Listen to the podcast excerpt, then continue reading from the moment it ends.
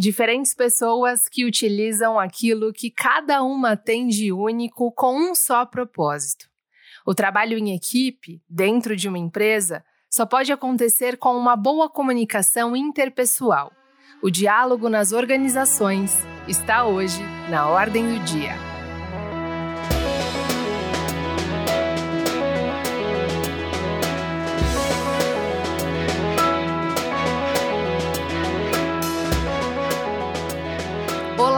Quero te dar as boas-vindas mais uma vez ao Na Ordem do Dia, uma série de podcasts produzida pela ABERGE, a Associação Brasileira de Comunicação Empresarial.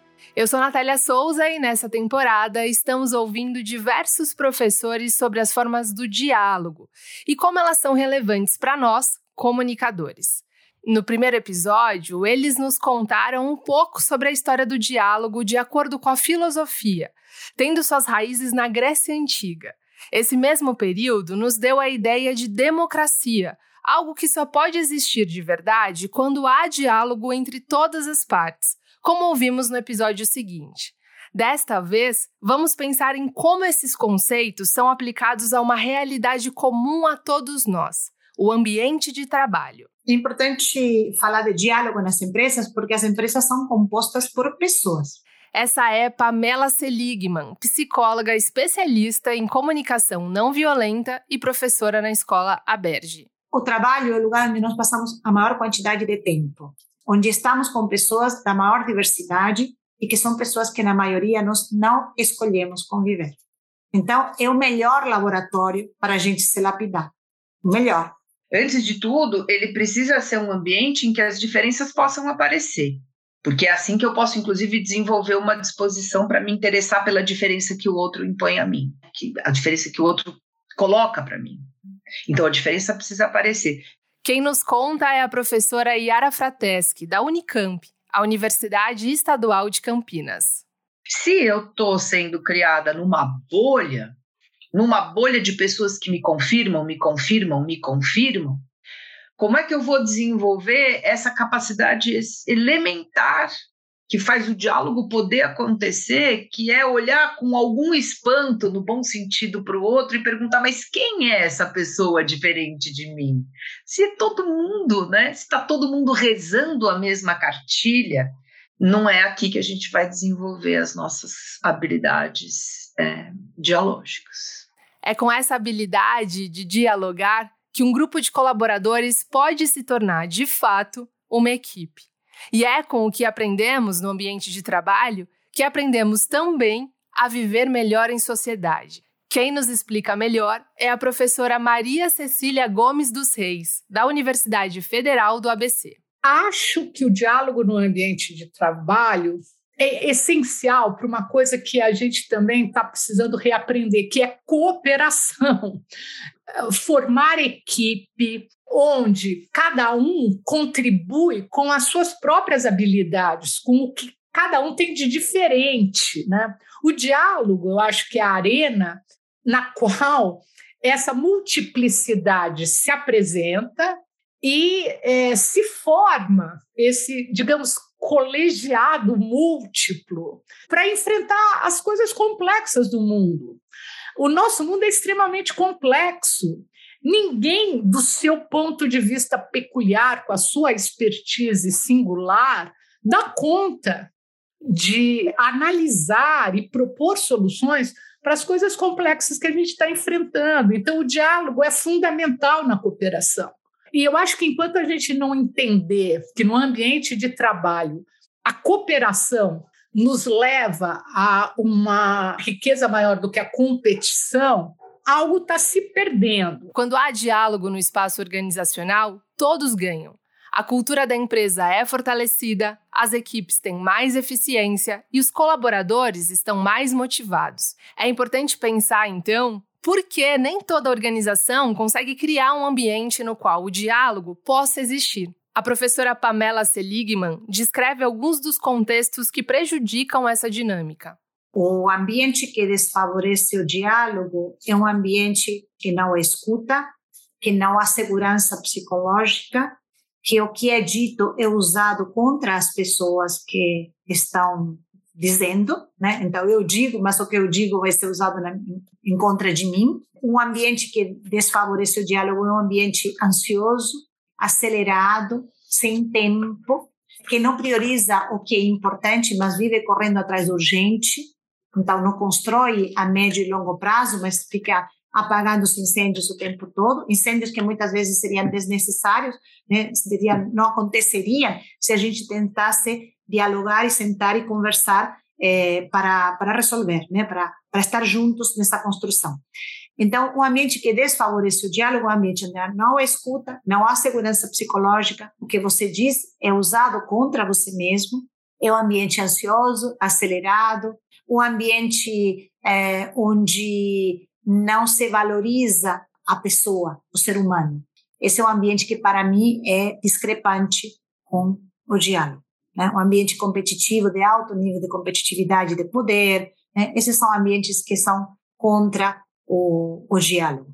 Precisamos criar mais ambientes de conversa, de diálogo, de escuta. A este ponto da conversa, é interessante pensar nos aspectos culturais que podem influenciar algumas das escolhas que fazemos nas empresas.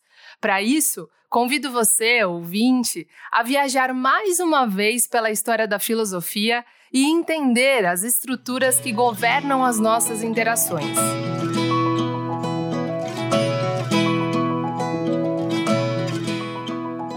É, se a gente pensar o diálogo filosófico em particular, a gente vê que nos diálogos platônicos e nos imitadores do Platão na Antiguidade, o Cícero, outros autores, existe uma oscilação entre um, um registro dialógico em que você tem um mestre e um discípulo.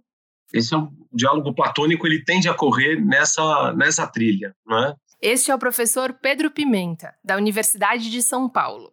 É, embora não exista necessariamente uma hierarquia tão marcada, tem lá um filósofo e tem um ignorante. O, o filósofo aí não entra como o cara que sabe filosofia. O filósofo é sempre aquele que é o portador de uma razão que se apresenta com o traje da autoridade.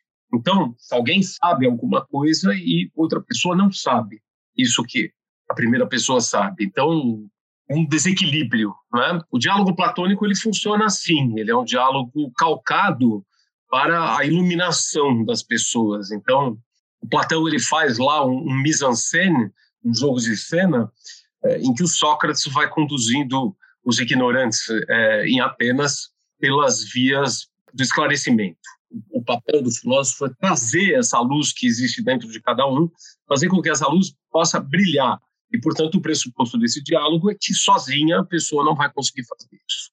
E, claro, os, os, os diálogos cristãos, eles, eles retomam, via de regra, não todos, mas a maioria, essa ideia platônica, porque existe é, na religião monoteísta, não só na monoteísta, mas no, nas religiões monoteístas, isso é muito marcado, a ideia de que a iluminação divina ela se dá por uma espécie de elevação. Cada um tem que descobrir como fazer dentro de si, mas que precisa da mediação para que isso seja feito a bom tempo. É necessária a mediação de um, de um mestre. Né? Então, essa elevação da alma, assim como no diálogo platônico, ela é conduzida por uma pessoa que já é instruída nesse saber e que tem, portanto, a missão né, de conduzir a pessoa ainda não uh, instruída até o, a iluminação. Então, quando a gente fala em filosofia moderna, a gente está falando nesse período que foi marcado, foi inaugurado né, pelas obras de, de alguns filósofos como Descartes e o Pascal na França, ou o Hobbes e o Bacon na Inglaterra, e que é um, um momento em que a filosofia ela se volta para a ideia de encontrar o fundamento último, a razão última do conhecimento científico, que é um conhecimento que está sendo cada vez mais valorizado. Então, no século XVII, a gente começa a ter as grandes transformações na, na, ciência que vão dar no mundo que a gente conhece, que é um mundo pautado pelo, pelo conhecimento científico e pela produção tecnológica. Ora, esse mundo moderno, esse, esse mundo onde existe uma, uma valorização do conhecimento científico, é um mundo que requer um tipo de diálogo que não pode ser a pessoa que sabe e o outro cara que é ignorante. Então, isso significa que o saber ele está por toda parte. Todas as pessoas têm acesso ao saber pelo modo como elas são. Né? Então, a própria essa ideia de que o que distingue o homem dos outros animais, o animal humano dos outros, é a fala, é uma ideia muito forte. Ela, na modernidade, ela se torna uma ideia central. Então, quando você pega um diálogo moderno, ele tem que ser um diálogo mais ciceroniano do que platônico, ou seja, mais um diálogo entre iguais do que um diálogo é, entre um mestre e um discípulo, porque é isso, as pessoas elas se encontram em pé de igualdade. E as diferenças de concepção do mundo que cada um tem devem ser tomadas como de início sendo igualmente válidas, não é? Essa ideia desenvolvida na modernidade de que cada pessoa tem um conhecimento diferente a acrescentar ao grupo vai de encontro à noção antiga de que há sempre uma hierarquia de saber, como o professor nos trouxe. Ainda assim, Existem hoje lideranças que, ao invés de investir em espaços que favoreçam os diálogos, preferem olhar apenas para os organogramas, como se eles definissem quem deve falar e quem deve apenas escutar. O diálogo pressupõe uma alteridade, que é tudo que a gente falou até agora, uma alteridade, ou seja, há um outro, não é um espelho de mim mesmo. Quem nos ensina novamente é a professora Pamela Seligman. Como uma vez um líder falou para mim, eu só falo com as pessoas que me dão eco. Eu falei, então você só fala com pessoas que papagaiam, né? Não sei se existe esse verbo em, em português, mas eu acabei de inventá-lo, né? Que repetem como papagaio aquilo que você fala, porque um eco nada mais é do que a repetição de nossa própria voz, né? Então, dialogar significa ou pressupõe que há uma alteridade, há um outro.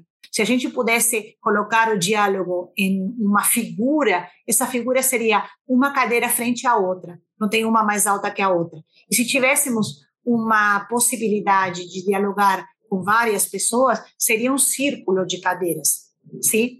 Isso não tem nada a ver com hierarquia na empresa, porque hierarquia é cargo, cargo é carga, carga é a maior responsabilidade que eu tenho. Então, eu tenho mais responsabilidade do que outra pessoa né? Mas não quer dizer que eu valho mais que a outra pessoa, ou que eu sou mais que a outra pessoa, ou que eu tenho ideias melhores do que a outra pessoa.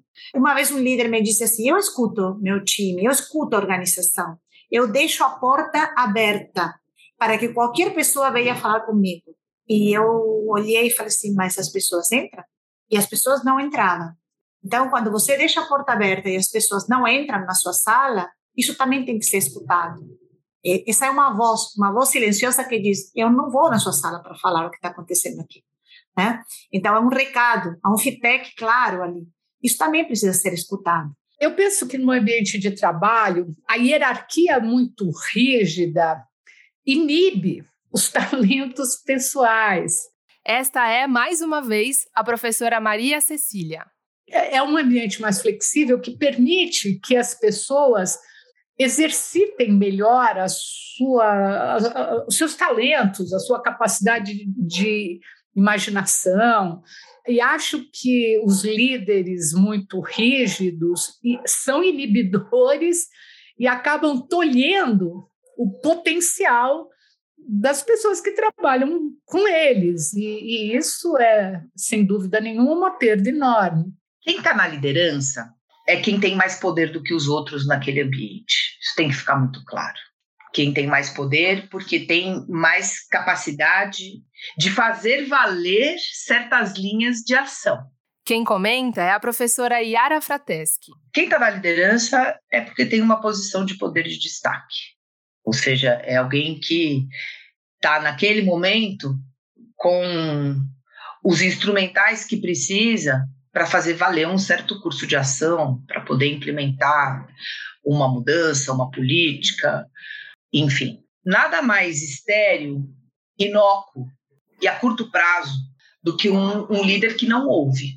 Um líder que, enfim, acha que pode governar, né, que dá as cartas apenas a partir do seu próprio ponto de vista, de acordo com seus interesses, de acordo com as suas necessidades, de acordo com os seus próprios valores. Primeira coisa é, vai ter vida curta, né? A menos que essa liderança consiga, enfim, que ela se imponha por alguma forma de violência. E há muitas maneiras de se perpetuar na liderança de maneira violenta. Então, O que a gente quer aqui é pensar, claro, uma liderança que exerça o seu, o seu poder de maneira a contemplar e a trazer para dentro da gestão as pessoas né, das quais o próprio líder precisa para implementar a sua, a sua política. Então, aí ele é um líder que está preocupado com a cooperação. E, e, claro, isso tem um elemento instrumental que todo líder tem que ter. Né? Ele, tem, ele tem uma racionalidade instrumental, no sentido de que ele faz um cálculo, ele diz assim, bom, eu, é, é, é melhor, até para a minha permanência na liderança, né, que eu leve em consideração essas pessoas que estão aqui, né, de alguma forma sendo lideradas por mim, vamos pôr nesses termos. Agora tem uma outra coisa, né, que é que desdobra desse instrumental, que é por que, que é melhor? Porque não há nenhum espaço que possa ser bem governado, que possa ser bem organizado, que possa fomentar a criatividade das pessoas, que possa fazer com que as pessoas desejem estar lá, se elas não tiverem todas de algum modo né, sendo ouvidas. Então, esse é o jogo né, do diálogo, é falar e ouvir. Né? Quando você fala, o outro ouve, enquanto o outro fala, você ouve. Então, o líder que não ouve, ele impede, né? ele bloqueia as pontes de comunicação com, com a sua equipe. Então, só lhe vai restar medidas violentas que cedo ou tarde, né, como diria o velho e bom Thomas Hobbes, né, um governo violento fomenta a sedição. Então ele está fomentando a sua própria ruína, né? Agora mais do que isso, ele está não utilizando, né, aquilo que ele tem de mais precioso, que é a capacidade de transformar aquele espaço no melhor espaço possível para todas as pessoas de melhorar a vida humana, né? Porque é isso que faz o, o, o trabalho ser menos sofrido, porque isso faz com que as pessoas se identifiquem melhor, né? Com mais alegria com o que elas fazem. E quando elas estão alegres onde elas estão, elas, elas fazem melhor o que elas foram fazer lá, né? Agora é isso, precisa de escuta. Um consenso entre nossos professores que a liderança que sabe escutar é a que tem um melhor impacto nos colaboradores. Não à toa, a escuta é parte integral do processo do diálogo e é só com ela que se constrói um grupo social saudável. Ser ouvido é um sinal de consideração. Né? A professora Maria Cecília comenta a importância dos colaboradores serem ouvidos nas organizações quando alguém se dispõe a dar atenção ao outro e a maneira como a, a, nós humanos nos expomos é por meio da palavra e de tudo aquilo que acompanha a palavra, os gestos e as emoções, eu acho que ser ouvido significa uma enorme prova de consideração e de atenção Acho que ser ouvido contribui demais para esse sentimento de inserção no grupo. Perceber que você importa, que você conta, que você tem um lugar ali e que o seu ponto de vista contribui para o enriquecimento de uma coisa coletiva é fundamental para a nossa existência, acho, como pessoa e como cidadã no plano da convivência cotidiana entre as pessoas, a exigência da reflexão significa que você tem que renovar o diálogo. Este é novamente o professor Pedro Pimenta. Você conversa uma vez, conversa outra, tem um hábito.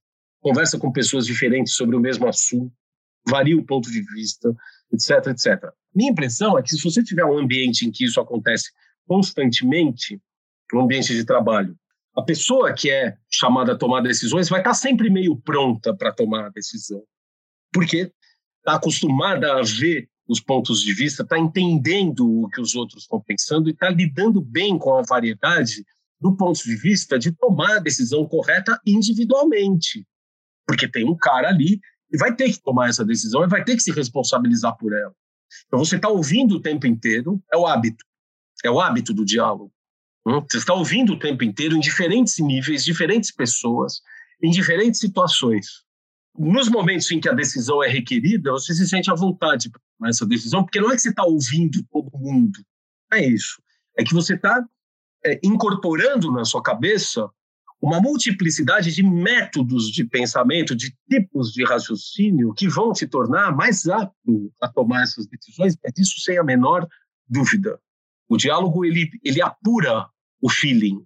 Então você, é, de um ponto de vista corporativo, eu acho que é fundamental, né? O cara que lidera, ele fica mais inteligente, né? Se ele não é, se ele não se põe numa posição de isolamento, de saber tudo você vai um pouco se cultivando com os outros e na hora que você precisa usar, você tem essa força. Então, para mim, a escuta é, assim, é fundamental para qualquer encontro, para qualquer relação. Quem nos ensina é a professora Pamela Seligman.